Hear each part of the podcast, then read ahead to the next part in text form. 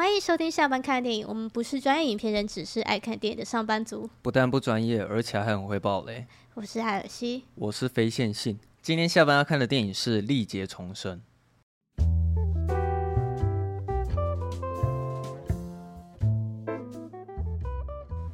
因为最近院线片好像没有什么好讲的，又或者是说我们没刚好这一两个礼拜比较没有让我们有兴趣想要讲的，所以我就想说，那不然我们就挑一个我们自己喜欢的旧片来看一下。这样，你应该算是被我强迫推荐要看的吧？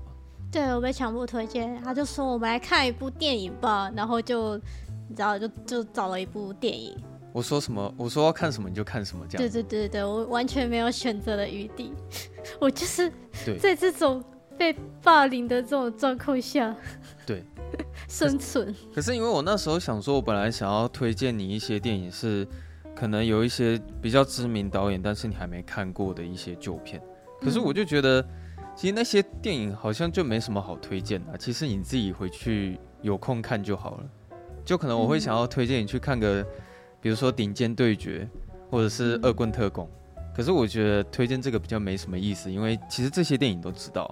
对啊。然后我就想说，就之后如果我想要推荐你看电影的话，我可能就会推荐你这种，可能你根本就没有听过的电影，可是它好看到爆炸的那种冷门、嗯、冷门片这样子。你知道那时候还想说，是有排球的那一部吗？哦。你一开始听到《历劫重生》，以为是《浩劫重生》吗？就是我想，嗯，是那一部吧？好像不是吧？对对对，因为汤姆汉克斯那个叫《浩劫重生》，但是那个对对对，就那个有威尔森那个排球的那一部啊。因为其实我之前就是有看一些可能是其他国家的电影，或是比较冷门电影，但是说实在，有时候看完的时候也不知道要跟谁分享了，所以就是默默看了那些电影，然后后来。像《历劫重生》这部片，是我到现在我都还一直记得，我很久之前看过，然后有一些画面，我到现在还是忘不掉。就是我觉得他他这种电影，就是那个结局会让你就是开始想说，嗯、所以这结局到底什么意思？哦，你说会就是刺激你大量思考这样子，就是所以这到底什么意思？对啊，对。可是我现在在看第二遍的时候，我突然觉得有点好奇，就是。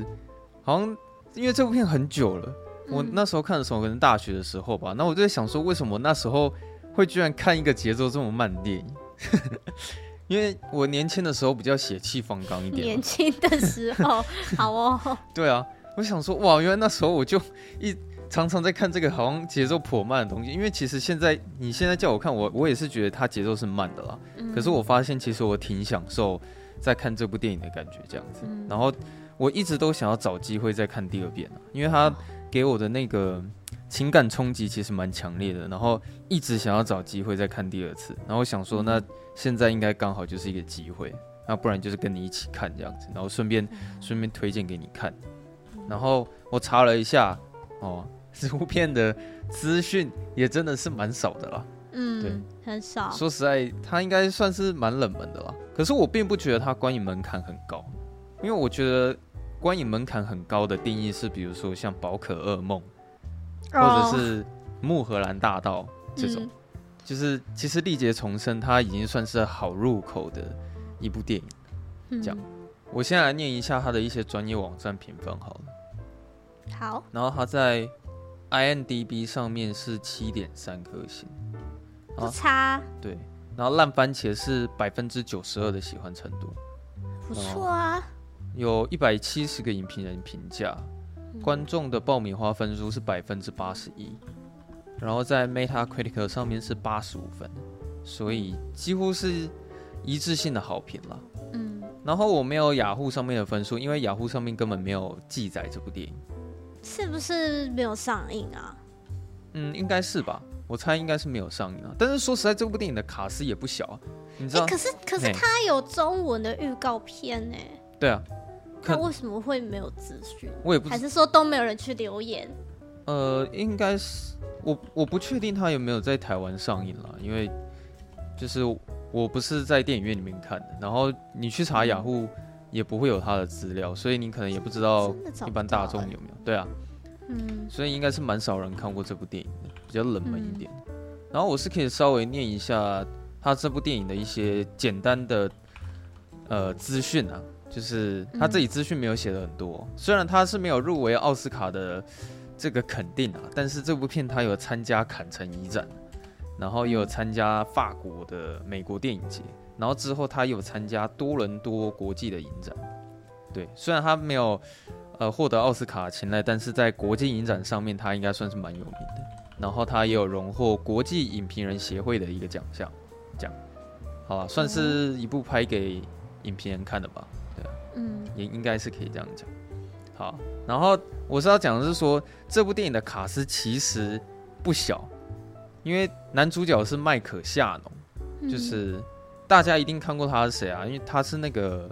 超人钢铁英雄里面的那个萨德将军，对，嗯，殊不知他这个人，他这个演员其实算实力派的演员，因为现在看一看了一遍，发现他真的是很会演，嗯，然后他除了超人钢铁英雄比较有名之外，另外可能就是像是居住正义啊，或者是夜行动物，然后水底情深，你还记得吧？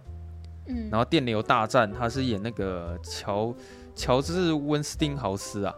哎、欸，他又演子弹列车，哎，是是，他是演谁啊？对，然后峰回路转他也有演，阿姆斯特丹也有演，嗯、就是他可能不会是大家那种呃聚光灯下的那种大明星，但是他其实出演过很多电影，就是观众可能对他都会有印象，但可能不一定每个人都认识他是、嗯。他他接下来还会演那个闪电侠。哦，对啊，嗯，他其实算是好莱坞蛮爱用的一个一个男演员了。对，只是他的讨论度不可能不像里奥纳多那么高。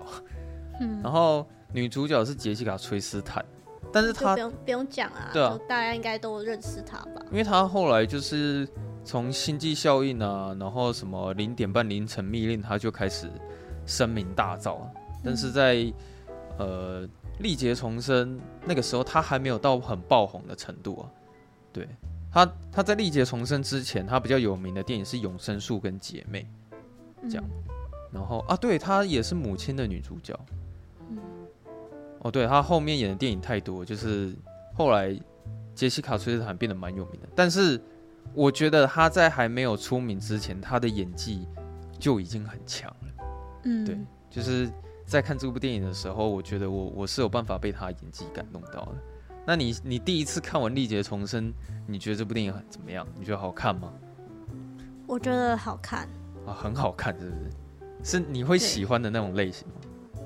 就是随着这个男主角，嗯，然后就是慢慢揭开到底发生什么事情，嗯嗯，所以就虽虽然他他表面其实是在讲很日常的事情，嗯，对啊，就是你你会看到他跟他家人的相处，嗯，以及他在工工作上跟同事的相处，嗯。那但是他另一方面，就其实他是在讲说，这个男主角他有呃思觉失调症吧？哦，对，可是他在里面没有明讲。对，他们有没有，反正就是患有精神疾病。他可能会有一些妄想症啊，嗯，可能会有幻觉啊之类的。嗯，对。然后就是，我觉得他这一部他比较呃特别的是，就是他那个男主角他会一直做梦。哦，他会常做噩梦啊。对，他常做噩梦，可是就是你到后面你会有点搞不清楚，说，所以现在到底是他的梦、哦、还是是现实？我觉得这部电影好玩的地方就是你是一直在怀疑说他对他的这些妄想到底是真的还是假的？对，而且因为有时候确实是真的有发生，例如说下雨，对啊，是真的有发生，嗯，就可能真的也有打雷，嗯。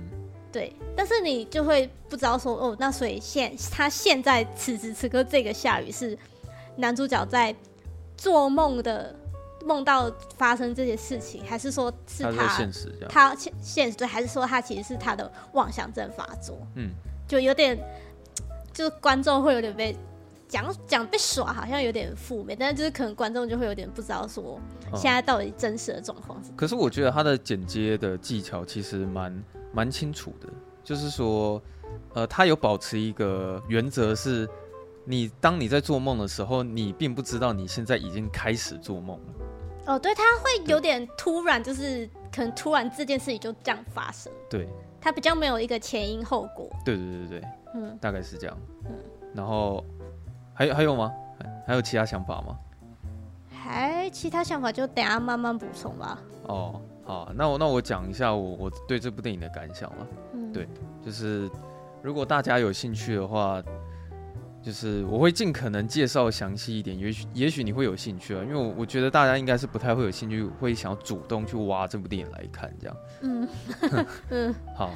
就是其实这部电影它在一开始的时候就有呈现出一个梦境给你看，但是观众可能还没有意识到这一点，因为它电影的开头是在讲说突然在下雨，可是这个下雨很奇怪的是它是在下机油啊，就是那个它不是透明的水，就是那个下雨的时候其实滴到他身男主角身体上的时候是橘色的油。哎，你怎么确定那个是油？哎，我也不知道，就是我在看这部电影，我我的解读是这样觉得，你觉得是油？应该是应该是油了。对啊，就黄色的一个东西这样。嗯，然后他呃让你看到了就是这个意象之后，接下来开始会跟你介绍一下，就是麦克夏农他在这个家庭里面的一些一些资讯。就比如说哦，他有一个老婆，他有一个女儿，然后老婆就是杰西卡·崔斯坦演的这样子。那他女儿比较特别的是说，他女儿是一个听障人士。嗯，对，他可能。就是从小就是没有办法听很清楚的听到所有的声音啦，对，但他好像是有办法被被被治疗的，只是说他在被治疗之前，他只能靠手语的方式去沟通。没有了，他不能治疗，他只能装那个人工的那个。哦，不算是治疗了，呃、对了，就是对就是可能还是有一些方法可以让他多少可以听得到声音这样子。我觉得他他装那个机器应该就像我们在那个。你说极极进击鼓手里面的金金属之声那那个，对对对对对对对，他装的那个机器的那种感觉，对啊，嗯，然后那个，因为他前面的时候，女儿基本上就是要在学校里面学手语，然后你会看到杰西卡杰西杰西卡崔斯坦会教他比一些手基础的一些语言，然后有有一幕我觉得比较特别，是他教他女儿比了一个风暴。暴风雨的一个手语，呃，就是这一整个电影的一个重点。对对对，可是那时候可能你会以为它只是单纯一个温馨，然后不是很重要的资讯，但是这这个画面其实还挺重要的。嗯，然后麦克夏农他他的角色其实他是在演一个在工地里面的一个钻油工人啊，我不知道他那个算不算专有啊？哎、欸，我其实不知道他那个。就是职业到底是什么？对啊，其实我也不是很清楚那个到底是。对啊，就不知道他到底要钻什么东西。对，但总之他就是会穿工地的衣服、工地的帽子，嗯、然后可能会在大太阳底下，然后操作着看起来很像是挖土机的机器，然后可能在钻个什么这样子。对，但不是很很确定说他到底是在钻什么。嗯，好，那他介绍完这些，导演介绍完这些基本的资讯之后，他接下来就会让你看到说，麦克夏农他有时候会做噩梦。然后呢，他这个噩梦呢，在前期的时候，其实都是比较清淡一点的，就是比较不是那么严重的噩梦。比如说，他梦到在下雨天的时候，他他家的狗突然发疯，一直叫，一直叫，一直叫，然后突然冲到麦克夏农的身上，然后咬断了他的一只手。对，嗯但是你看到这边的时候，你以为是真实的，但是他剪接剪到下一个画面，才发现说，哎，他突然在床上被吓醒。嗯，对，他做了，这是他做的第一个噩梦。然后呢？可是我觉得他那边，他后面还有演说，就是其实他就算他从那个梦醒来啊，他还是会有痛的感觉。有时候有点余悸犹存这样子。对，就是他觉得说，就是你会看到那个导演好像一直在拍他，在就是有点摸他的手臂，嗯，就觉得好像好像说。他的梦境就已经有影响到他的现实的事，又或者是说他很怕那件事情其实是真的会发生，因为梦境太过于真实。哦，应该是这样子。但是他确实是有很害怕啊。对啊，因为，因为他后他后来不是因为他就一直觉得说那个他们家的狗可能有一天真的会发疯，嗯，所以他就是你就会发现他在从那个梦惊醒的那个早上，他就是一直。想要把他的女儿跟他们家的狗分开，对，就是他女儿在跟狗玩，但是他禁止这件事情，对，就不要他们玩在一起啊。嗯、然后他老婆可能觉得很奇怪，说，嗯，狗狗又没有怎样，就是为什么要这样对待他？就那时候他会觉得说麦克夏农有点太神经质了。嗯，对。然后他做比较大大的动作是，他就是直接做了一个围栏，然后直接把他家的狗关进去这样子。哦，对啊。可是可是他老婆也很难以理解这件事情啊，就是你莫名其妙干嘛把每天待在家里面的狗，然后直接把它关在外面？对啊，就是狗好好的，你干嘛管把它关起来？对啊。然后后来这件事情过后之后，呃，他有看到第一个幻觉是他自己。他在工地里面跟伙伴一起工作的时候，他有看到一个幻觉，是说有一大堆的群鸟在天空上飞。哎、欸，我那时候看到的时候，我还想说是蝗虫过境吗？哦，有一点那种感觉啊。对对，但他的确就是很大一群很可怕的群鸟突然在天空上面飘这样子。嗯、可是你在看那个画面的时候，又觉得那很不真实，就是那个画面很不像是现实生活中会出现的一个画面这样。嗯，对。然后后来他做了第二个噩梦，是他在雨天的时候，然后他在车上开车载着他女儿，oh. 结果莫名其妙被路人袭击，而且那个画面其实蛮可怕的，就是它里面这部电影里面有有一些恐怖的元素了，就尤其是他在做噩梦的时候，因为他做的这个这个噩梦是。好像路人莫名其妙被感染，然后变得很可怕，好像会到处杀人的那一种。好像说是像僵尸那样。对啊，虽然他那时候在车车上明明好好的，可是却有人冲冲过去敲碎他的车门，嗯、然后想要杀他，然后还把他女儿带走。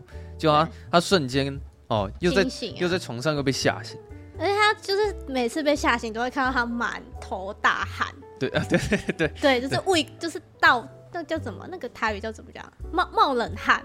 就是他，他被吓醒的那种冒汗，不是纯粹的在流汗而已，是你会怀疑说他是有去被淋雨还是怎么样？就是他真的整身都是那个汗水的那个程度，嗯、对，不是普通的流汗啊。可是他这一次的噩梦啊，就导致说他开始去挖掘自己家里有一个地下室这件事情，就是他哦，就是他们那个好像叫做避避难所，对啊，他家有一个避难所了。对，因为他他这个其实就是他的英文片名啊，对对对对对，叫做那个 shelter shelter，嗯，它是一个避难所的意思嘛，对对？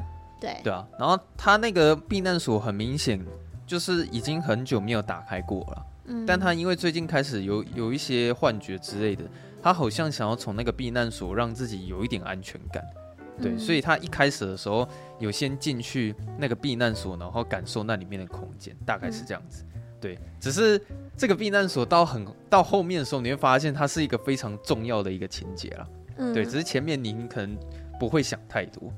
然后后来他他又做了一个噩梦，是他梦到就是在晚上的时候，哦，家里所有的那些家具全部都飘起来。嗯，而且一样就是又在下雨啊，对，也是在下雨的时候。夏天。然后一样也是他跟他女儿，然后在他家里面很害怕的样子，这样。嗯那但我但我觉得这个梦它比较特别的点是，因为你前面两个梦啊，它其实都你都还能用物理的那个原理去解释哦，有可能是真的。就就例如对，就例如说狗咬人，可能狗真的不知道哪根筋不对，嗯，它它可能真的就是暴虫咬人，这合理嘛？对，然后或者是群鸟，那个幻觉有可能是合理，也可能是真的。啊然后他在路上遇到不明人士攻击。也有可能是真的，因为路上疯子那么多，就是你你也不敢保证你不会遇到这种人嘛。对啊。可是他他这次遇到是他的那个家具全部飘起来嘛。对啊。那这这很明显就是，他就不是一个可以用物理去解释的现象啊。其实那个画面蛮恐怖的，可是对，那真的真的蛮恐怖的。可是我觉得那个视觉效果还蛮棒的，就是虽然他这部片不是在跟你主打科幻片啊，但是我觉得他该要做到的那些特效，他是有做好的。对。然后应该应该是说，他这一次他这个梦，你观众你在看的时候就可以很明显的知道说，哦，他是在做梦。对啊，对，因为那个家具全部都飘起来，然后最后又砸向地板的时候，那个麦克夏农他一样又被吓醒，这样子。对对，可是他这一次被吓醒就比较严重一点。哎，是，就是他有发现说，哦，他尿床。对。然后他这个他一样也是满头大汗啊，然后再又多了一个尿床，然后这个尿床就是。怎么讲？尿蛮大一片的，就是也是蛮严重的这样子。然后后来他老婆就是进来要找他的时候，他突然很敏感，就是他不想要被他被发现这件事情。就是他一直很刻意的阻止他老婆，就是不要过去关心他什么。对，还因此老婆还因此对他生气，说：“哎、欸，你的态度最好给我好一点。”哦，对啊，干嘛干嘛那么凶？因为那时候杰西卡·崔斯坦他只是往前一步而已。对。然后那时候麦克向荣就直接凶他，就跟他讲说：“我我跟你讲，我真的没事。”就这样子了。你你不要过来。对对。然后我记得你那时候看不是也觉得蛮激动吗？就觉得说为什么他一直隐瞒这些事情都不讲这样子。我后来有想啦，就是，嗯，可能就是真的是一个身为男主人的一个自尊吧。对啊，就是他，我是觉得看他前面的时候，他一直在很压抑他的那些情绪啊。嗯、对，然后后来尿床这一次之后，的确是有导致麦克向荣他他开始去正视这个问题，他其实有意识到说，呃嗯、哦，他可能精神上有问题，所以他开始去看医生这样子。没有没有，他是先去图书馆。哦，对对对，对他现在自己就是翻书看一下，说哦，这有可能是什么症状？就就你知道，像我们有时候我们都会找 Google 医生嘛，哦，对、啊，就可能我哪里痛，我就 Google 说，就是说哦，我什么什么脚痛，嗯、然后可能什么什么什么状况，然后结果出来都是你可能得了癌症。嗯。可是他那时候居然就比较土法炼钢一点，跑去图书馆里面先翻书这样子。对对对，然后翻完书之后，然后开始去去看医生。嗯，然后他在看医生第一次看医生的时候，我觉得他其实也都没有讲的很明确啊，就是都讲的很含糊，就是有一点带到，然后就只是跟医生讲说，你可不可以开给我就是好睡一点的药？我觉得应该是他就是也是真的有点面面子的问题了。我觉得是他不想要承认说他自己精神有疾病了哦，因为我觉得不管是谁，嗯、不管是谁都不希望自己是一个神经病，因为可能都都会想说啊，我就吃个药，可能睡一觉起来我就会好了。对啊，但因为其实，在目前为止也都还没有到很严重了，就是顶多就只是做做噩梦而已。嗯、所以他对啊，就是我觉得其实这一切你都可以解释说，就是啊，我真的最近真的是太累了，嗯，我真的是压力太大，我就会做那些梦，嗯。对可能是睡眠品质的关系啊！哎、欸，对对，睡眠品质不好，所以他就想说，哦，改善一下睡眠，也许就可以解决问题。就他后来吃了那个安眠药之后啊，哦，果真他那一天真的是睡得很好。嗯、就是隔天起床的时候，他老婆问他说：“哎、欸，你今天好像有睡比较好一点。”对，麦克向荣说：“哦，对啊，我也觉得今今天我精神蛮蛮好，整个人神采奕奕。”对对对，只是 只是没想到说，哦，他睡眠好这件事情只是暂时啊，因为后面其实是更严重的事情要发生这样。可是我觉得他去看医生那边，就是还揭露一个很重要的讯息，嗯，就是说其实他他们家有这个疾病史，嗯，对，因为医生那时候不是有问说跟他妈妈有关的事情吗？哦，对啊，对啊，然后我们后来才知道说，哦，原来他妈妈其实也因为年年轻的时候发病，嗯，所以他妈妈现在是有点那个，应该我觉得。我觉得那个地方应该就是算是精神病院或疗养院之类的地方。其实他就是有在讲说这应该是遗传了，对，但他也对啊对啊，多少有可能会遗传。可是其实导演也没有明讲说就是遗传，可是我觉得他已经讲的很清楚了，嗯、就是基本上这件事情就是遗传，但是、嗯、呃男主角他也不想要去承认这些事情，我觉得是这个样子。我觉得我觉得其实他那时候有开始就是在很焦虑这件事情。因为他他那时候去找他妈妈的时候，他不是有一直问他妈妈说：“哦，你还记得你那时候是什么时候发病的吗？嗯，然后你发病前有呃发生什么样的有出现什么样的症状吗？”他就问问他妈妈。对啊，可是因为怎么讲，他妈妈在跟他传达这些事情的时候，麦可夏农有一点感觉得出来他，他他在害怕他妈妈有他们家族有遗传。精神病或是恐慌症这件事情，嗯、因为他那时候，我记得他去找他妈妈的时候，他妈妈是讲他常常会幻想有人会想要害他，嗯，就是或是或者或有人会想要伤害他，所以他会一直很恐惧的那种感觉，这样子。嗯、可是因为其实他，呃，麦可夏农他第一次吃了安眠药，然后睡眠品质比较好之后，他有到工地那边去工作，但是很奇怪的事情是，他那天没有做噩梦，但是他在。工地里面工作的时候，他有听到很大的雷声，嗯，然后他那时候工作伙伴也在旁边，然后就问他的伙伴讲说：“你没有听到那个雷声吗？”嗯，然后他伙伴讲说：“是什么雷声？我根本什么都没有听到。”这样子，所以他那时候又突然开始觉得很害怕，就觉得说是不是又是自己的幻觉什么之类的。可是因为当下的那种恐惧感，然后导致他直接放下手上的工作。然后开始逃跑，你知道吗？然后甚至还会去吐啊什么之类的。然后他也直接开车，然后离开了他的工作现场，直接翘班。对啊，算是直接旷职，因为他那时候实在是太害怕了。然后他开车开到一半的时候，他突然发现有一个地方在卖货柜，就是上面有有标示说他正在拍卖啊。然后他那时候就看了那个货柜，想了一下，但是那时候我们观众还不知道说他心里在想要干嘛。他后来回家之后。他就开始算了一下，他想要贷款的一些款项，这样子。哦。然后后来他也真的有有找到一个银行人员了，就是有跟他们洽谈，讲说他想要贷款自己的房子去做抵押，除了房子之外，还押上了两台车。但是我们观众也不知道他到底要干嘛。总之，你就是看到男主角把房子跟两台车都拿去抵押了。我后来回放有有去有去看说他那个清单啦。嗯。他他其实应该就是那些钱，应该就是要花在就是做那个避难所的，嗯，就，就是一一些修修缮啊，然后可能他要挖洞啊什么的一些费用。哦，对啊，对啊。因为我虽然看不懂英文了，但是那时候影像画面呈现的应该也是也是这个资讯了。嗯，对啊。重点是他在抵押房子的时候是没有让他老婆知道的。嗯，对，这是蛮夸张的。而且我呃，他其实他在呃进行这些事情的同时，有另外算是另外一条支线是关于他女儿啊，嗯，就是他女儿得到一个可以植入人人工耳耳廓耳郭的那个一个、呃、一个治疗技术，一个机会啊，对啊，对，那个可能要排队什么之类的吧，嗯，就我也不是很清楚。那时候他妈妈很开心啊，对，反正他们有得到这个机会，嗯，对，可是你也知道，就是这应该要花很多钱。嗯、尤其美国的那个医疗应该就是花费很高，嗯，对，所以就他们家的开销应该很大。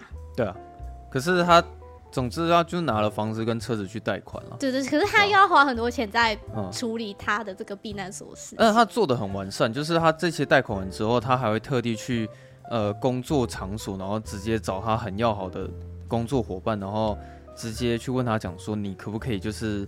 私下偷偷帮我带一些公司的工具或者是一些材料，然后你来帮我家里的那个避难所修缮一下，这样子。然后他那个很要好的那个伙伴，他也真的答应他私底下要帮他这个忙，这样子。嗯，对啊。然后其实他那边中间是有穿插一个他带老婆晚上回家的一一场戏啊，就是。他开着高速公路，然后要带老婆回家。可是那时候他老婆跟他女儿都睡着在车上，嗯、但他又是听到雷声。对，但是这个时候你知道，观众又不知道，所以现在到底是他他是真的又是幻想吗？还是说是哎真的有打雷呢？但我这边想要特别讲，是因为我真的觉得那个画面蛮美的，就是他眼睛看着前方，然后很多闪电，然后直接劈下来啊，然后或者是直直接闪亮整个天空，就是。我觉得导演他在呈现那个整个闪电的那个美感，我我觉得那边拍的很漂亮，然后他又默默的，就是对自己讲了一句话说，说到底有没有其他人看到这个画面？嗯、对，其实那时候你会开始觉觉得看的蛮感伤的啦，因为他一一直过不了心中的那一关，你知道吗？对，然后后来就是隔天白天呢、啊，他他老婆其实是在呃外面。呃，市集是在卖东西，就是他，我觉得他好像会一些缝一些东西吧。对，就他老婆也是有在帮忙赚钱的这样子。对，然后贴就是多少贴补一些家用啊。嗯，然后他他算是在市集里面摆摊嘛，然后可能会卖一些衣服之类的。嗯。可是这一天比较不一样的是，麦克夏农他趁他老婆在外面卖东西不在家的时候，他就直接请他的同事。然后带了一大堆的工具，然后回回到家里开始在修那个避难所。对，就是还开开了一台，那是怪手吧，挖土机。对，开了一台很像挖土机的一个东西。对，就整个就是开到他家后面，然后开始在地上挖一个超大的洞。可是不知道为什么，就是他老婆那一天呢，哦，就是、提早提早收工回家了。就是可能生意特别好啊，嗯、就是可能东西都卖完了，所以他就提早先收拾了市集的东西，然后就先回家。就那边我觉得蛮好笑的，因为当杰西卡·崔斯坦一回家的时候，他发现说：“妈的，怎么家里后院开了一个大洞？你知道吗？”对，因为因为其实那个场面很大，就是他真的不是一个小小的后花园，然后在那边修补而已，他是整台的怪兽开进来，然后在他家后院开了一个很大的一个洞。然后他老婆跟他女儿看到那个画面，都完全不知道自己的老爸在冲他笑这样子。他老婆就是大傻眼吧？对啊。然后那个男主角看到他老婆说，他心里可能是想说干错赛。哦，对啊，就想说啊，怎么老婆先回家了？那、啊、你怎么回来了？干。对，可是我觉得也是因为这件事情，所以他不得就是不去承认说。他有去贷款这件事情，就是那天晚上，他有直接跟杰西卡·崔斯坦讲说，其实我把房子跟就是有一些家当都拿去贷款，然后我是为了要去修那个避难所。就他老婆就整个发飙，你知道吗？他就说：“废话，我若是他老婆，我我会超生气的，干弄弄什么避难所？你不知道我们我们女儿就是还要有一些医疗上的那个对啊金钱吗？因为那那时候他老婆有一个很大疑问是说，你在就是。我们家那边弄了那么大一个避难所，那些钱你到底是从哪里来的？对啊，这她有一个很大疑问。就听她老公一这样讲之后，她超级不爽的。然后，所以其实他们那那时候算是第一次吵架了。是啊，嗯，对啊，就是就是他们其实彼此都知道，可能对方都有一些问题。但是杰西卡·崔斯坦忍到那时候，他才就是就开始哭啊，然后跟麦克向龙讲说：“为什么你要这个样子？我也看不懂，为什么你要把狗关起来啊？”然后我也看不懂，就是为什么你要在后花园，然后弄了一个那么大一个东西什么的。然后麦可夏农只是最后一句讲了一句说：“我觉得这没有什么好解释。”就是他根本没有讲，你知道吗？他到那个时候就是还不愿意，就是跟他老婆坦诚说他其实已经生病了这件事情。对啊，他还在那里硬撑着不说。嗯嗯。然后后来那个我记得好像也是因为。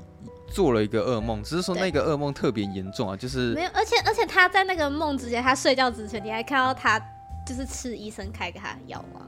哦，对啊，看到他一次吞超多颗的。哦，对，然后那就想说这样可能药效比较强，对，对，对，对，可以撑比较久吧？对。因为那时候可能是他觉得白天发生的某一些事情，比如说他看到了什么闪电啊什么之类，他觉得太严重了，所以他那一天可能吃了特别多颗的药了。对，对他他想要去治疗这这一切，可是他那个睡到半夜的时候，他突然开始不知道为什么在流血，然后全身抽搐，就不知道他是吐血还是流鼻血。对啊，其实有点看不出来，可能他那那时候抽搐的特别严重啊。对，因为那时候他老婆已经吓到，就直接把电话拿起来，然后直接叫救护车过来的那个程度了。就是觉得说他很怕她老公会瞬间突然暴毙或者什么之类的这样子。对啊，因为你你睡觉睡到睡睡觉睡到一半，然后发现躺在你身边的人突然开始在那里抽搐大叫。对啊，是是谁都会想要赶叫救护车吧？可是后来那个因为麦克夏农他突然醒过来之后，嗯，然后开始阻止这一切，然后最后救护车来了，然后他也把救护车赶走，就说啊，真的没事啊，反正之后我会接受治疗。就是不好意思啊，就是那耽误到你们。对对对对。好，然后后来就是走到了这一步，他们两个人就是终于在客厅里面坐下来，好好好好的讲了这件事情。就是麦克夏农压抑了这么久，到这时候他才跟杰西卡·崔斯坦他讲坦诚讲说，他其实有在做噩梦。对对，可是我觉得这边比较有趣的是，呃，麦克夏农他把之前做的梦都讲过了一遍，然后他当晚做的那个梦他也讲了，只是。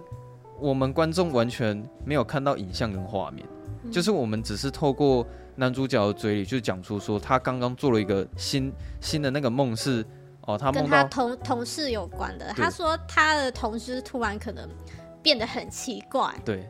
然后甚至拿斧头开始追他，会去砍他的腿之类的。对对，最后最后还把他的腿砍断之类的。所以那时候、嗯、虽然导演他没有让你看那个就是实际的画面长什么样子啊，但是你听他文字上面的叙述、嗯，你自己在想那个画面，你大概也觉得蛮恐怖的。嗯，对。然后他老，但但是我对、嗯、我很喜欢这边杰西卡·崔斯坦他的那个，你说他的演技吗？对，他的演技啊。其实那边他算是一个长镜头了。对对，就是。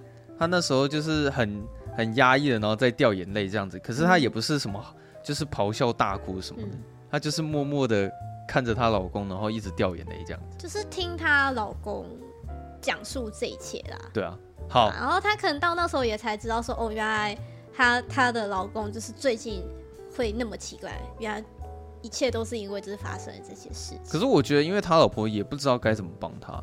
就是他唯一，他可能当下听完他讲的这些事情，他其实也不知道该说什么。就是他唯一能做的，就是协助他去做心理咨商。嗯，他就是他能做的就这么多而已。可是，在心理咨商又有一些很麻烦的问题是，每一次麦克夏农在做咨商的时候，他总觉得永远都不会有结果，就是在重复一样的事。就是他其实有换过不同的心理智商，但他就是觉得每一次智商到最后的结果就是没有办法解决他的问题，所以到最后他可能看了有一些心理智商，他可能看到一半然后就直接离开了。就他后来有一点逃避在做心理智商这件事情，所以其实有点矛盾啊，因为这是唯一能帮助他的方法嘛。对啊，然后后来因为他说他梦到他被他同事砍，所以其实你大概也可以猜到剧情的走向，就是他他开始害怕他的同事，对，他对他同事开始有点恐惧感，就是导演还有拍一些画面是他在工地工作画面，然后他看着他同事，然后他表情就是很凝重的感觉，啊，对，结果呢，他这时候就跑去哦找他的老板，然后直接。问那个老板说：“你可不可以直接把那个同事给调走？”嗯，对。但是他想要把他调走，实际的原因就是噩梦的关系，所以他怕他同事嘛。可是呢，他表面上跟他老板讲的话却是说：“哦，我觉得我可能在工作场合上面跟不熟悉的人合作，其实会比较好。”但你不觉得这理由听起来超瞎的吗？超瞎的，就是他因为 这个理由，然后要求老板说。要把那个同事调离其他的单位，所以他老板听了也其实也一头雾水，你知道吗？可是我觉得他也找不到更好的理由吧？对啊，因为他也不能回报他的同事，就是可能说什么他工工作表现不佳什么的。哦，对啊，他也不能回报同事。对啊，所以我觉得他应该是在那个情况下已经就是想到一个最好的借口吧。对对对对，就是，嗯、但总之他老板也是皱皱着眉头，然后答应了他这件事情这样子。嗯、好，然后我觉得从这边开始后面。就都蛮精彩的，因为你接下来看到麦克向荣做的事情都很夸张。就比如说他前面看到的那个被拍卖的那个大货柜嘛，哦，那个货柜来到家里了，你就看到有一个画面是那个挖土就是很大的怪手，然后把一个超大货柜放到他们挖好的那个洞里面，嗯，然后又或者是麦克夏农会跑到。商店里面去买防毒面具，防毒面具，对，嗯、就是就是他会开始做这些非常夸张的举动，嗯、然后接下来那个噩梦已经演化到就是变成是他会梦到他老婆，嗯，而且是很恐怖的画面，就是他梦到的那个画面，就是导演有呈现给观众看的，就是误以为说他老婆可能会拿刀杀他之类的，对，嗯、就是他，就是他他他现在这个阶段是连他最亲近的人也。可能会有想要伤害他对的那个意图，对，对。然后他每次在呈现那些噩梦的时候，其实导演都是用那种很恐怖片的手法去表达那个画面，这样子。嗯。所以其实他梦到他老婆那个噩梦，的确也是真的蛮恐怖的这样。所以接下来你在预测后面的剧情发展的时候，你就会想说，他该不会要把老婆给给赶走吧？哦，对对对，就是想说不会吧，不会连老婆就是可能也要就是被、啊、被他。那个怎么讲？他就是要把老婆赶走。对，可是他反应其实蛮大的，因为他做了这个噩梦啊，隔天醒来的时候，他就是一个人默默坐在桌上，然后他老婆只是轻轻碰了一下他的手，结果那个麦克向荣他整个人被吓了一大跳，然后手瞬间就抽回去，你知道吗？然后由于他的反应太激烈了，所以杰西卡崔斯坦也被他反应吓到，嗯，就觉得说我摸了你的手怎么了吗？你干嘛反应那么大？对啊，然后那时候。杰西卡·崔斯坦，她走到门口，她就问她老公说：“请问一下，站在门口的那个男的到底是谁？”嗯，对，结果后来她发现麻烦大了，是他的主管啊，他老板啊。对，就麦克夏农一就突然看到说他老板出现在他家里，嗯，然后他就想说发生什么事情，为什么老板会来这样？然后后来那个老板就直接问他讲说：“你现在你面站在你面前的这这就是这个避难所是用我们公司的东西弄出来的吗？”然后。那个他老板就直接跟他讲说，因为哦，那个我把同事调走之后，同事就把你搞的这些所有的事情全部都跟我讲了。对啊，就谁你要弄人家，人家就把你的秘密抖出来啊。然后他老板就说：“你知道你在干嘛吗？就是为什么你要就是利用公司的这些资源，然后去弄你这个避难所？而且我一看就知道你这个避难所，你到底是花了多少钱弄的？就是每一个人看那个避难所都是问这个问题，就是你到底哪来的钱？”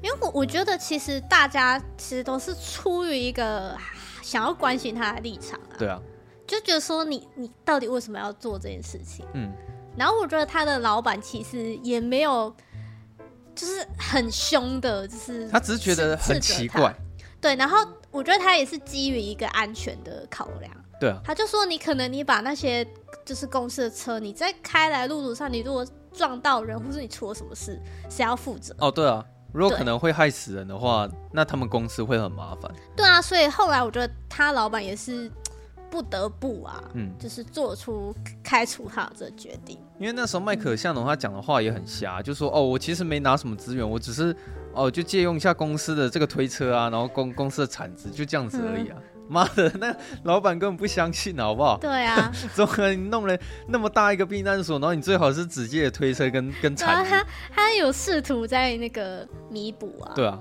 然后后来他就直接跟他讲说，你礼拜五就直接拿来公司，然后去拿你最后一份最后一份薪水，然后还有额外两个礼拜的奖金，然后你就直接离开我们公司。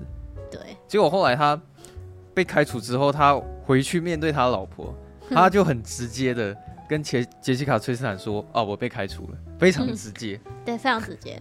本来还想想说他会不会就是又要隐瞒之类的。对啊，可是因为那时候其实他老婆已经快疯了，你知道吗？因为其实房子已经拿去被抵押了，嗯，然后其实家当已经快没了，然后你现在又跟我说你被开除了，然后还有女儿的保险，对，就是有很多很多东西。女儿接下来对女儿接下来要治疗耳朵的保险，对啊。然后，所以他那时候一气之下，他赏了他一个耳光之后，杰西卡·崔斯坦就带着他女儿离离开现场。对，其实那时候你又在怀疑说，会不会他老婆差不多要离职啊？对吧？因为以现实层面来说，他老婆也应该要离职啊，嗯、对吧？因为如果如果是你的话，你说不定很早很早就会选择想要离开他之类的嘛。如果偷偷就是背着你，然后去当他、哦，你刚刚是想讲离婚吗？对啊，你刚刚讲离职哦，我刚刚讲离职哦，对。哦，差不多意思啊，所以我刚刚有点听不懂。没关系，他想要从这个婚姻离职，你想这样说对不对？意思差不多啊。OK OK OK，没问题没问题。他老婆一个啊，对啊，一个老板是跟他离职啊，老板是跟他离婚啊。反正看他们是要离什么嘛。对对对对。然后，可是后来我觉得还蛮感人，是说其实他老婆没有选择要离婚，就是、oh. 你知道他那那时候算是给男主角一个机会。就是他有去问他讲说，为什么我今天早上碰你的时候，然后你你要把你的手收回去，嗯，这样子，然后后来我，我觉得不是什么给不给机会，我觉得是因为你当你就是很很爱你眼前这个人的时候，就是你你们要试试图就是去沟通啊，嗯，去想办法解决眼前的问题啊，嗯，这才是比较重要的啊，对啊，所以我觉得那边就是你会就会觉得说，哇，他真的是娶到一个好老婆。可是我觉得那时候可能是。也是因为他老婆有感觉出来，其实麦克夏农是爱他的，所以他就也很坦荡荡跟他讲说：“好吧，既然你都这个样子，那我也做好了决定，就是我我会开始找工作，我也希望你去找工作。嗯，然后接下来我们会想办法筹到钱，然后对我们可以重新开始，要一起振作起来，对，然后好好面对眼前的问题。对，就是他几乎把所有的解决方案全部都全部都想好了。”对啊，嗯、算算是蛮给力的这样子。对，可是他那时候有开出一个条件，就是他有跟麦克相农讲说，我们接下来要重新开始生活。那，你最起码你要跟我一起去参加今天晚上的那个狮子俱乐部。其实我不知道那个俱乐部到底是什么哎、欸，因为其实那个俱乐部导演没有讲的很清楚啊，就是他，你就想象说他只是他们的一个社团而已。对，可能类似他们社区的，或是什么教会之类的。就总之，他们有参加一个社团，然后是有办法结交新朋友的一个、嗯、一个社团，对啊，我的解读大概就只是这样子而已。嗯、可是麦可相农他当然也也是直接拒绝，因为他觉得说他不想要出现在那一群人的面前，他可能也觉得他自己的状态没有办法出现在别人面前，嗯、但是他老婆就是坚持说，你现在要做第一件。就是正常人类会做出来的事情，就是去社交。对，就反正你先跟我去参加那个俱乐部，然后所以他后来麦可相农也答应了这样子。对，然后他也真的就是到了那个餐厅，他们那那时候俱乐部是在在一个餐厅举行的，就大家只是先吃饭而已。然后这场戏啊，我觉得就是我整部电影里面，我觉得。情绪最激动的一场，非常之精彩。你知道，其实我因为我第一次看完电影，这部电影离现在大概有好几年的时间，然后有很多的细节我都已经忘记了，但是我唯独记得最清楚的，其实就是这一场戏。这样子，就是我我觉得这场戏它的那个情绪情绪的冲击力很强。其实那时候你你会发现说，好，好像事情你以为就是要开始慢慢好转，对，对，但是他去参加。他在那个餐厅要跟大家一起吃饭的时候，他发现就是他那个工作的伙伴也在现场。对对。然后他那个工作伙伴看到麦克向农出现的时候，他心里就觉得说：为什么你要出现在这里？嗯。然后他情绪很火大，这样子，所以他那时候就直接冲过去，然后问男主角说：“你干嘛来这里？你为什么有脸来这里？”这样子，因为他那时候很不爽，是因为我明明是你这么要好的朋友，可是为什么你要私底下在职场上面弄我？就是我还帮你私底下去出资了这个公司的资源呢，我私底下帮你去修了这些避难所，然后我们是这么要好，可是你却这样子对我，所以他其实那时候有动手去打麦克夏农这样子，可是男主角有一直强调说这件事情不要在这里讲。对，我们现在先不要讲这件事情。对，但是他们两个爆发冲突之后，这这其实也无可避免了。然后那时候麦克夏农他已经。已经忍无可忍了，嗯、所以他当下就直接翻桌子，然后大叫，然后就讲说：“我就已经讲了这件事情，不要在这边讲。”然后你会发现说你，你你看到那边的时候，会觉得整个场面超尴尬的，因为现场人很多，他、嗯、他那个整个现场大概有二三十个人，然后你就看到麦克夏农一个人在那边歇斯底里，然后翻桌子，然后大叫，然后咆哮什么的，然后。因为看他在那边发神经，就是他那时候就跟所有人说，接下来会有一场无可避免的一个很严重的一个暴风雨。然后那时候他来的时候，你们所有人绝对都无一幸免。这样子，其实那时候场面真的是闹得很难看的。这样，然后因为他那时候情绪非常愤怒嘛，但是他后来开始哭了。你知道我我看第二遍我才知道他哭的原因是什么？因为那时候导演他突然默默的把镜头带到了他女儿的。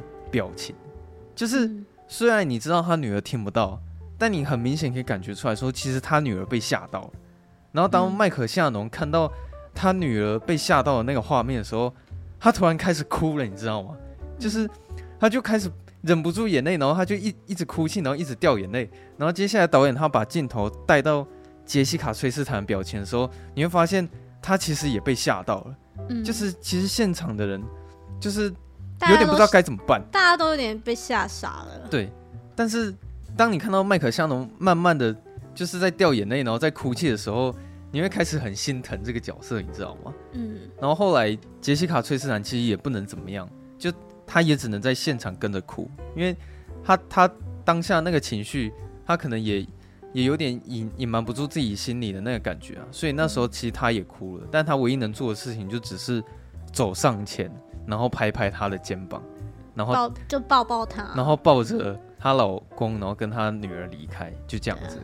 然后离开的时候，你会发现现场所有的人都很尴尬的，就是被吓傻在那里，这样。嗯，对。可是因为我我觉得那时候我看到那边情绪会那么激动，是因为前面我觉得我在看电影的时候那个情绪都太压迫了。嗯，其实前面麦克夏农。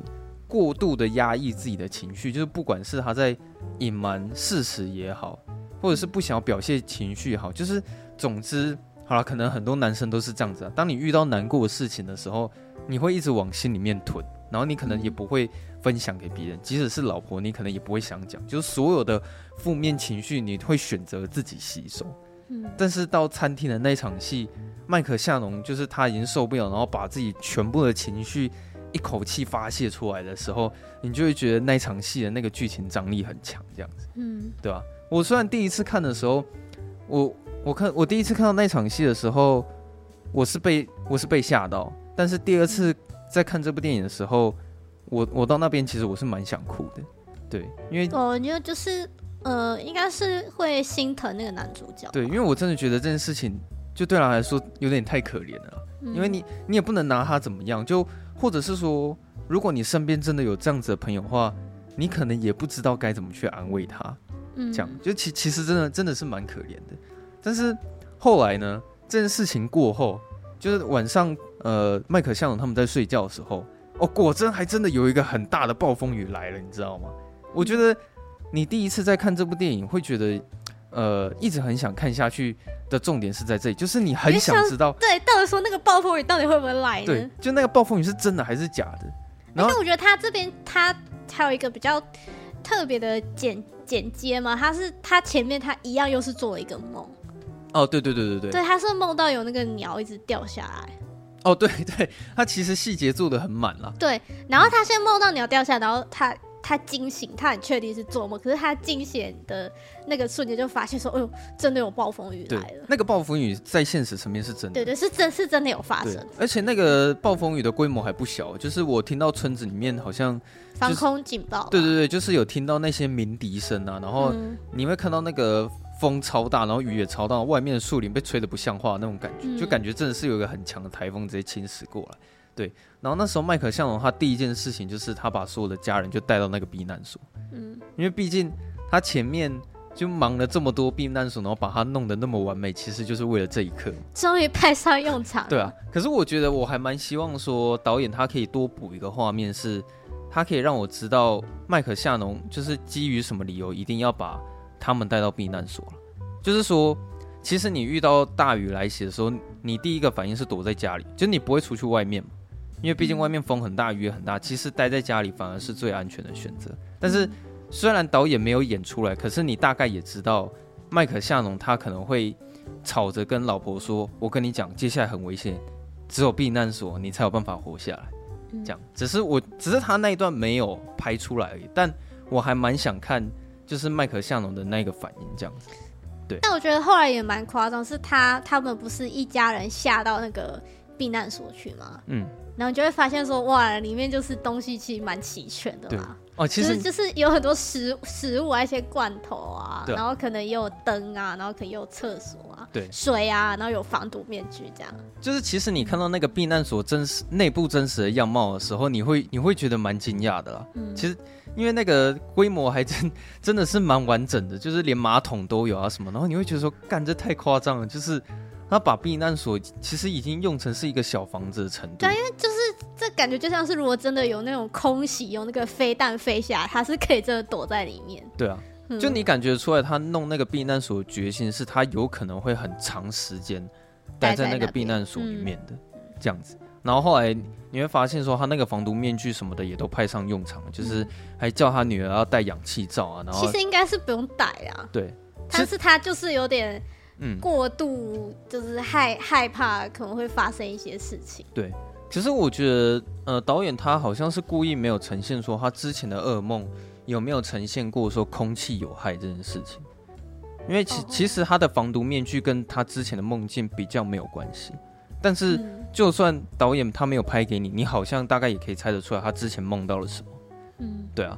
然后后来他们在那边呃避难的时候，其实他老婆感觉得出来他是暂时，好像真的有相信说这个暴风雨是真的，所以他们那当下就是有配合她老公，就说好，你要我带那我就带啊，你要我躲我就躲，那你要我这边躲躲一整晚在那边睡觉我也都接受这样子。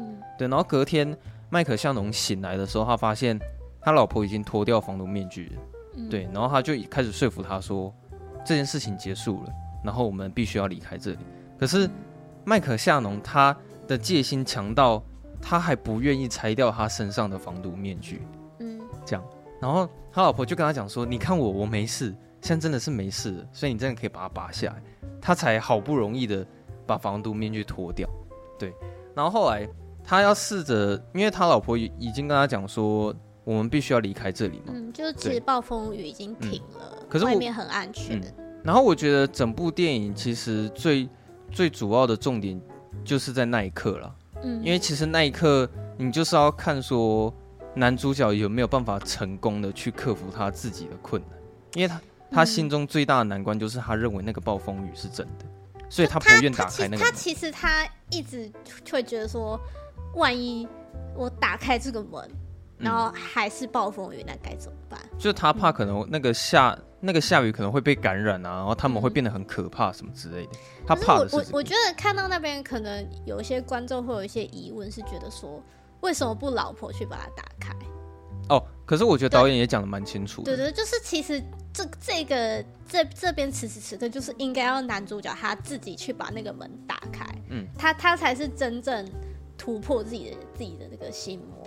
哦，对啊，因为他老婆就是认为说，你必须要有自己去打开，你才算是克服你心中的那的那个困难。这样，可是你看到看到那边不会觉得说，他会不会有想要把他们关在那里一辈子，啊就变成恐怖片？哦，有可能，之后就变恐怖片。因为我觉得他其实要探讨的问题很简单，就是现在麦克夏农他到底敢不敢去开那个门？嗯，其实我觉得开门这个意向做蛮好的，就是你愿不愿意打开你心中的那那个门的的一种感觉了。就你敢不敢去开？就整部电影演了那么多，其实最后就是要看的就是这个，你到底敢不敢去开那个门？应该说去面对吧。对啊，就去面对，这件事。而且我也我也去，我我那时候也才发现说，为什么这部电影的女儿她的设定必须要是听不到？因为那时候他一直跟他老婆讲说：“欸，你听，其实现在外面还是有很大的暴风雨的声音啊，你没有听到吗？”嗯。因为麦克向荣说他有听到，但他老婆一直跟他说没有。嗯，对。可是他没有办法让女儿去证实这件事情，是因为他女儿听不见。嗯，对吧？所以他他就会觉得说啊，女儿是因为他听不见，其实是真的有。然后接下来又跟他讲说：“你没有感觉到吗？你们要不要过来摸一下门外？其实你们可以感觉到有暴风雨。”嗯但其实他们什么都没有感觉到，因为事实上就是没有暴风雨这样子。然后我觉得那时候你你身为观众看到这边，你你情绪会被带到一个嗯好奇心最最满的一个地方，因为你接下来就会。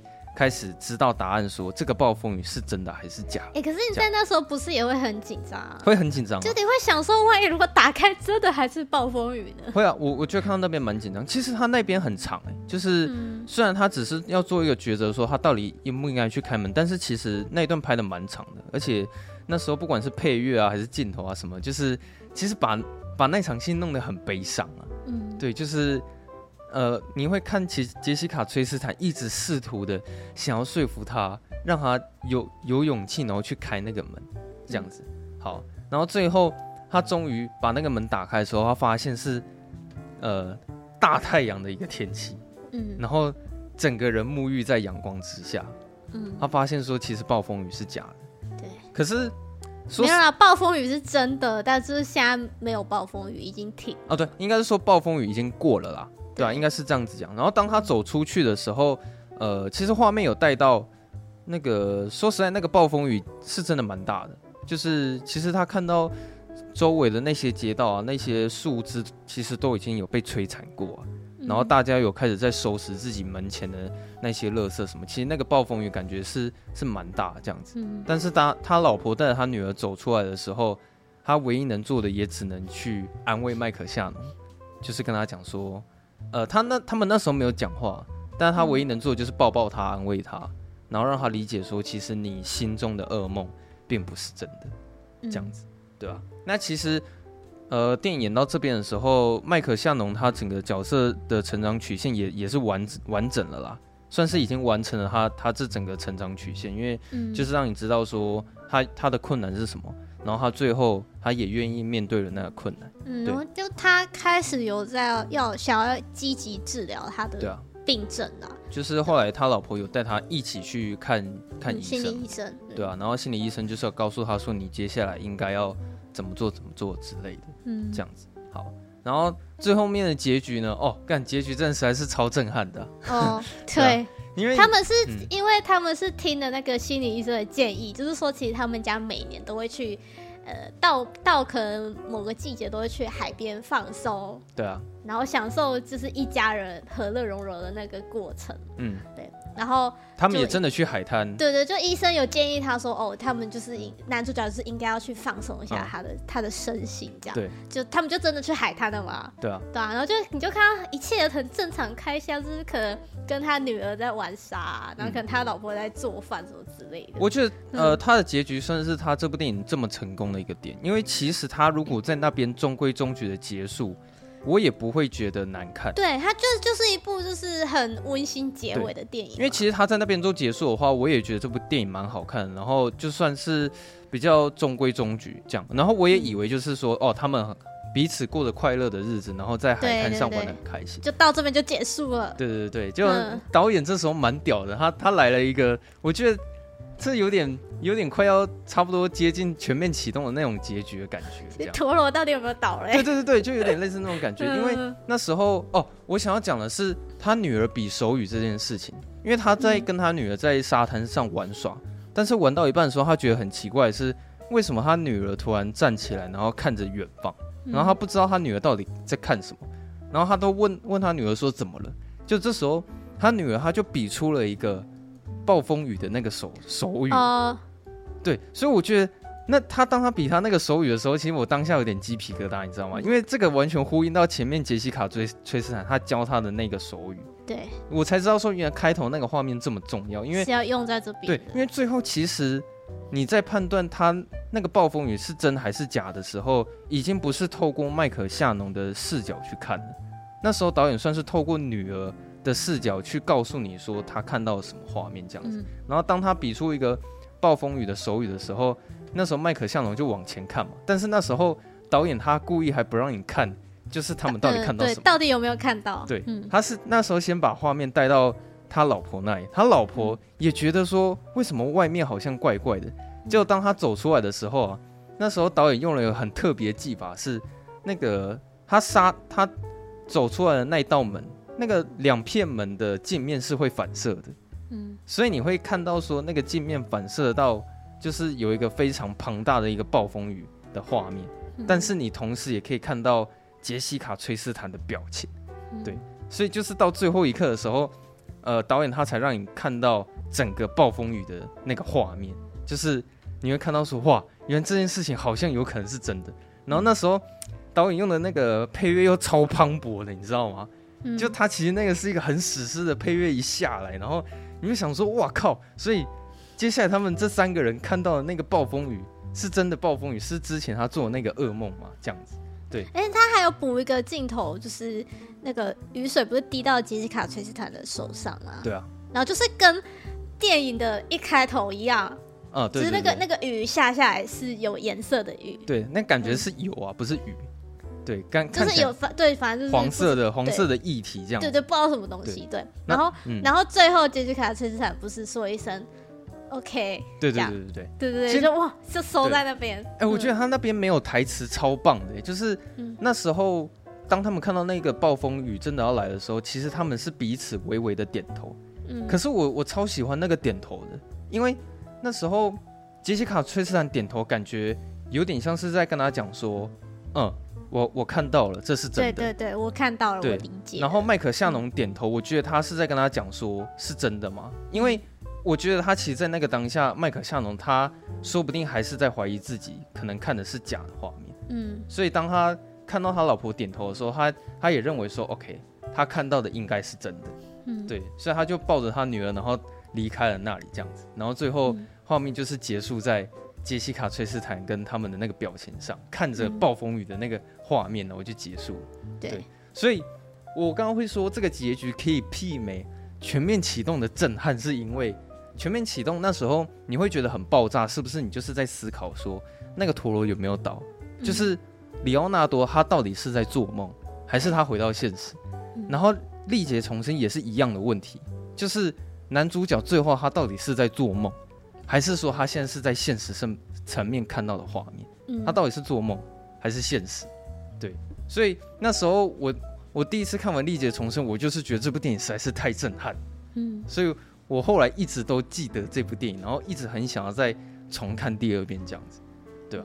所以那时候我就想说，不然我就推荐你看好了，然后顺便就是借由这个机会我再看第二次。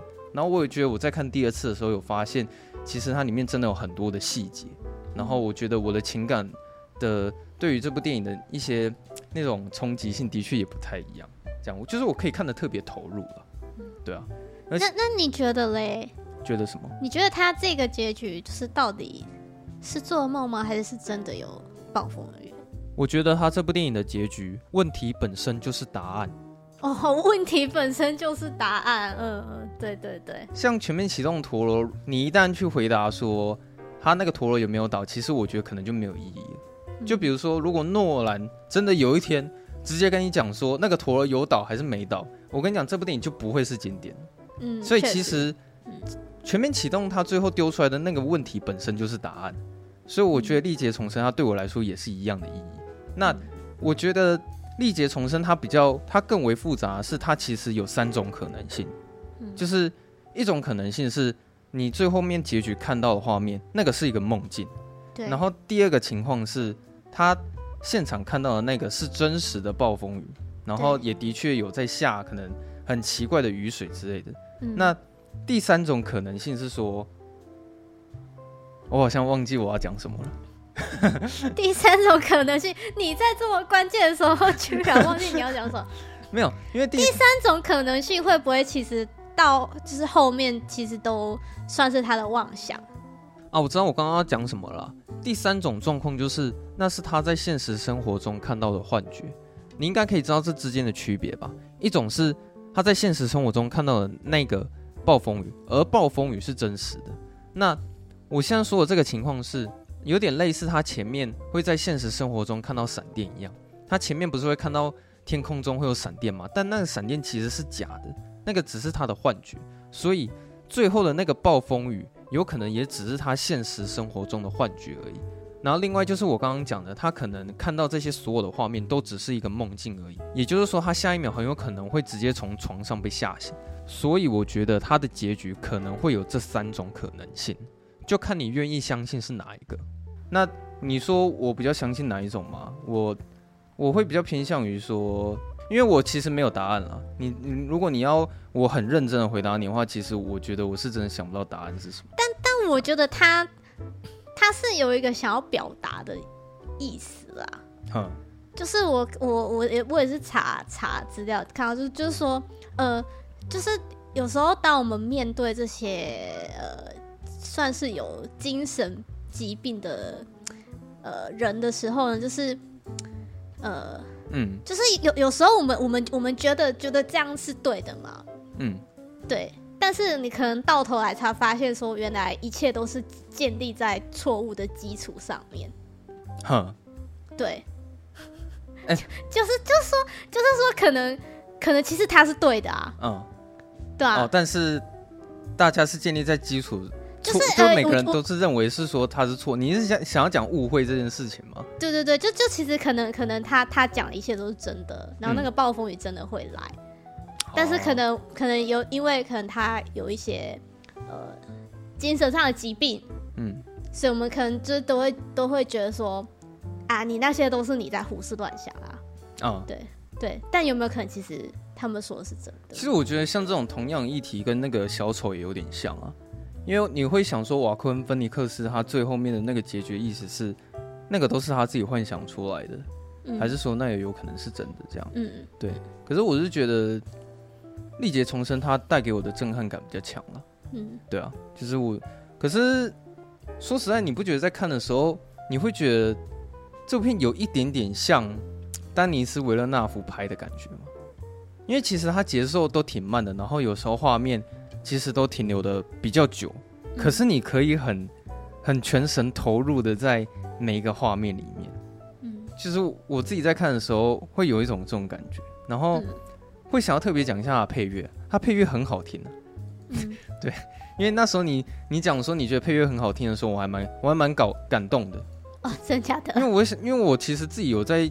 听他的原声带，而且蛮常听的、啊。然后没想到说，原来你你也是跟我一样觉得他的原声带是好听的，这样。对啊，我觉得蛮好听。因为我自己本身每次在看电影的时候，我都会特别去注重配乐啊，我蛮喜欢听配乐的。他的配乐算是有非常符合，嗯，就是这整整出电影想要表达的感觉、啊。因为我觉得他这部片配乐风格其实有一点像汤马斯纽曼，我不知道他这个配乐师是谁啊，可是我觉得那个。感觉蛮像汤玛斯纽曼配出来的音乐，嗯，对啊，所以反正总体而言，我我个人是还蛮推荐大家可以去看这部片的啦，就是嗯，不过这部片我目前好像是找不到哪里可以看啊，好像是买 video 吧？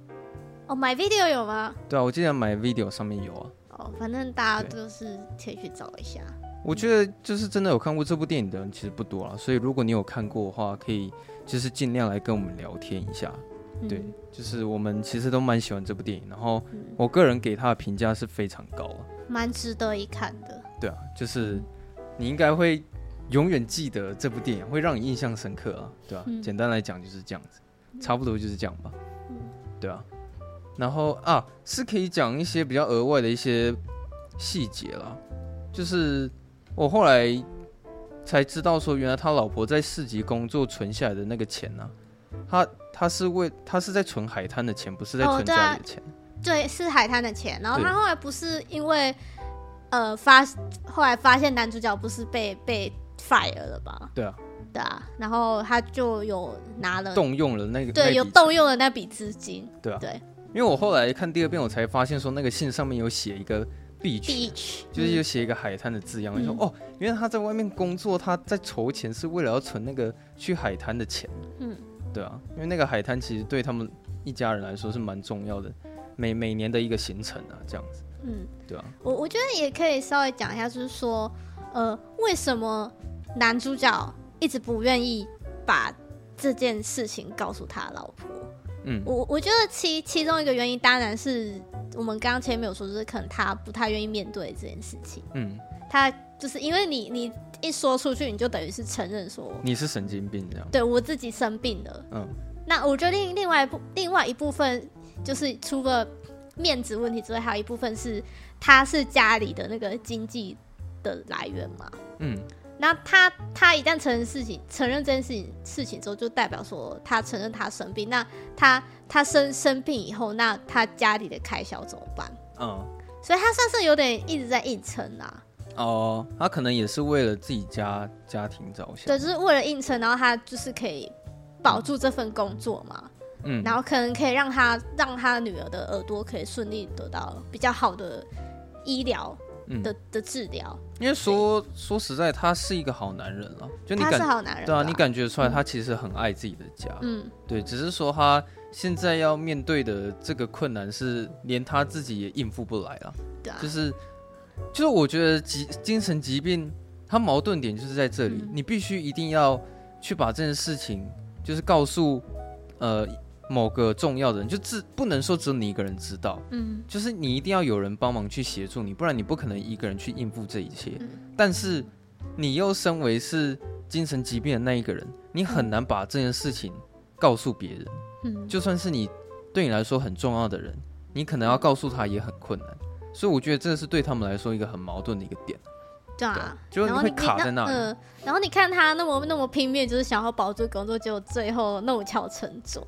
哦，对啊，只被被开除。嗯，然后引发后面一连串的事情。哦，因为对啊，就是还把他的好朋友搞到，就是他朋友都觉得麦克夏农背叛他，你知道吗？对啊，结果后面也是证实说，他其实发生这件事情，他还是需要呃旁边有人要支持支持着他啦。嗯。对啊，就因为他老婆后来就是很很听他嘛，对啊，也是愿意听他说他一些烦恼，嗯，跟他心里的那些问题，然后愿意陪他去治疗。其实我觉得这对两个人来说都不容易啊，因为你你身为他老婆，你好像也觉得没有办法实际上帮他什么。就因为因为其实其实你说坏一点，结果大大可就是离婚走人啊，嗯。就把女儿带走啊！嗯、你你自己，我不管你的死活、啊。对啊，嗯。可是最后杰西卡·崔斯坦对他还是不离不弃。对啊，所以我就说他真的是娶到一个很好的老婆，然后愿意跟他一起面对这些事情。对啊，可是其实最后面也是因为他老婆，所以他才有办法提起勇气，然后拿着钥匙去打开那那个门嘛。嗯，对啊，嗯、就是有点算是强迫麦克夏农要去面对。自己疾病的这件事情，强迫他面对。嗯，对，没错，我是觉得蛮好看的。嗯，大概就是这样子。大大家可以去想办法找来看。对，就是之后如果可能那一个礼拜没有什么我们有兴趣的院线片的话，那你就是就是被我推荐吧。就是我可能反正我之后会推荐电影，大概就是类似这种，就是除非我真的有跟你讲。不然你可能永远都不会想要挖来看的这种电影。我真的是你不说，我真的永远不会知道这部电影。啊、其实蛮多的啊，因为世界上电影太多，好看电影太多，嗯、就是就是实在是看不完。那如果就是有机会，然后可以抽时间来看的话，可能之后会想要再推荐你看一些黑白片，或者是意大利的电影，或者法国电影。嗯、对啊。其实我觉得，呃，大家如果有想要推荐，其实也可以跟我们讲啊。对啊。对啊。我们就反正如果有时间就可以看一下，因为毕竟那个你院线片其实也看了很多了，就毕竟电影院大部分都是以商业片为主嘛，嗯，所以其实你会发现有很多商业片结构都比较像。我觉得偶尔还是要多看一点这种，对啊，这种电影啊，就是。世界上厉害的导演还是很多的啦，只是看你愿不愿意去挖掘一些其他的电影，这样子。没错。好，那今天大概就是这样子吧。那还有什么要分享？应该没有吧？这集也是蛮长的。对啊。哎、欸，这集流量不不不好哎、欸，因为根本没有人知道这部片。哦，不会吧？下就是下个耸动标题，然后让观众想要去看，哦、然后看把他们骗进来，就是。对对对，然后他们就会想看完之后就会想要来听，哦、这样子。OK。我们在想看有什么方法可以怂恿一些听众，然后去看一下这部电影。好。好，那大家如果喜欢我们节目的话呢，欢迎可以到 Apple Podcast 帮我们五星评分一下，然后也可以留下你的评论，然后分享出去，让大家都可以一起下班看电影。嗯，然后呢，如果你想要跟我们聊天的话，就直接来私讯我们，对，然后我们有看到讯息就一定会回复你。对，好，大概就这样，那我们就就下周四下班见，拜拜。拜拜。